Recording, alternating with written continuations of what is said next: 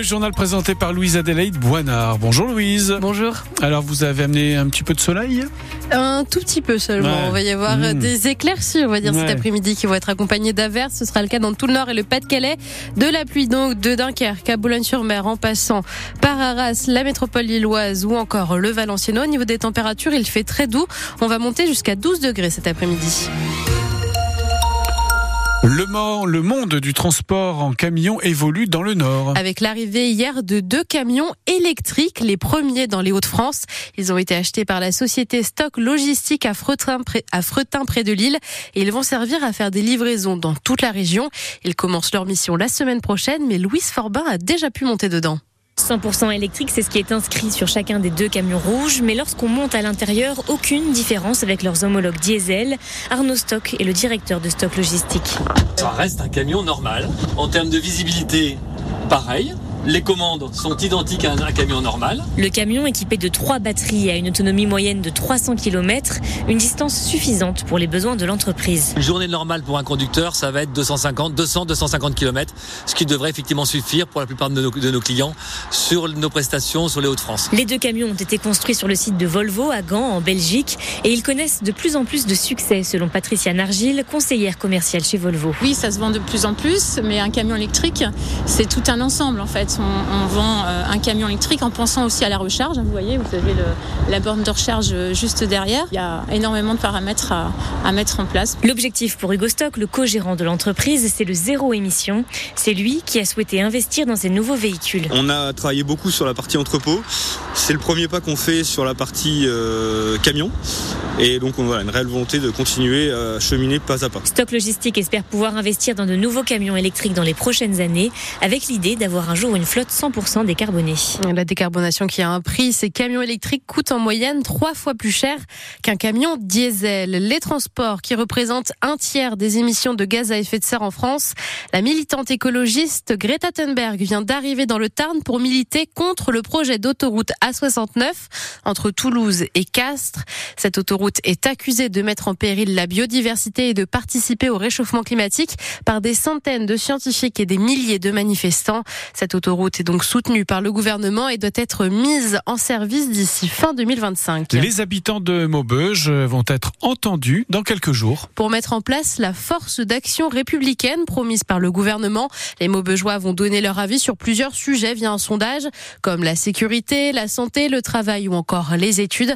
Leur parole sera et sera complétée par un diagnostic de terrain, Hélène Fromanti. Oui, un diagnostic qui va durer six semaines. Jusqu'à la mi-mars, des inspecteurs de l'administration générale vont se rendre à Maubeuge pour rencontrer les habitants et aussi différents acteurs, ceux de l'éducation, enseignants, CPE, ceux de la santé comme les agents de la CAF ou des médecins, ou encore ceux de la sécurité comme les policiers, avec un objectif pour ces inspecteurs, évaluer la mise en place des politiques publiques, si elles sont efficaces, s'il y a des manques ou des dysfonctionnements. Ce diagnostic doit ensuite permettre de créer un plan d'action avec des mesures concrètes, par exemple réorganiser tel service à l'hôpital, investir dans telle formation professionnelle ou encore mobiliser des forces de l'ordre supplémentaires comme ça a déjà été fait à Maubeuge en décembre avec des renforts de CRS pour sécuriser les quartiers sensibles. In fine, avec cette force d'action républicaine, les autorités veulent, je cite, changer le quotidien des habitants, habitants qui seront d'ailleurs sondés avant et après les six mois du dispositif. Les habitants de Maubeuge auraient donc prochainement recevoir un sondage du cabinet Ipsos pour dire ce qu'ils pensent de ces politiques. Ils seront donc réinterro- réinterrogés au mois de juillet. Un incendie a fait une morte et un blessé grave cette nuit à Saint-Nicolas dans l'Arajois. Le feu a commencé un peu avant une heure du matin dans leur maison. Le blessé, un homme de 55 ans, a été emmené à l'hôpital de Lille. L'armée israélienne bombarde depuis ce matin le secteur de Rafah au sud de la bande de Gaza. 1,3 million de Palestiniens s'y étaient réfugiés pour éviter les attaques dans le nord de cette région. Cette offensive pourrait faire des dizaines de milliers de morts et de blessés d'après le gouvernement du Hamas. L'élite de l'athlétisme mondial est à Liévin ce soir. Et pour le fameux meeting de Liévin dès 19h40, pour cette 29e édition, l'Arena affiche complet. 15 épreuves sont disputées, dont le saut à la perche. Alix de Hénin du Lille Métropole Athlétisme participe à la compétition.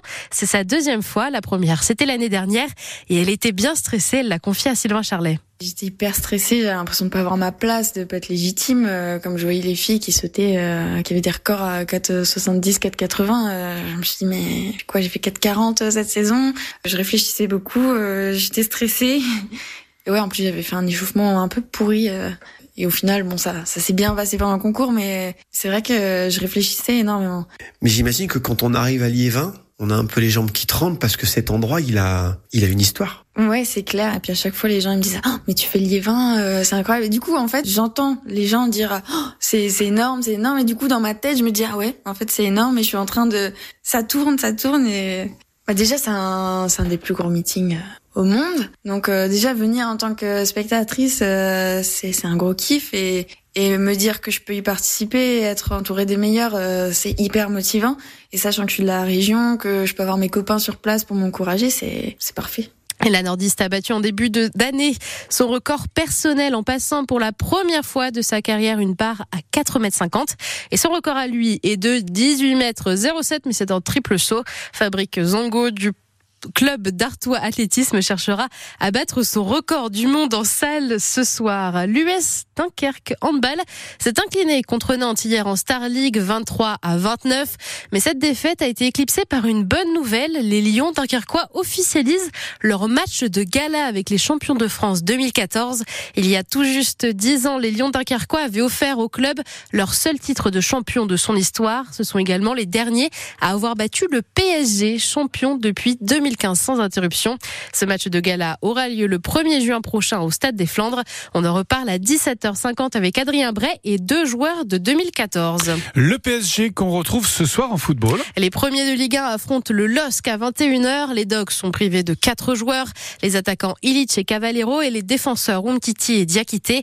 Coup d'envoi du match à 21h et cette rencontre sera à suivre en direct et en intégralité sur France Bleu Nord avec Mathis Caron aux commentaires.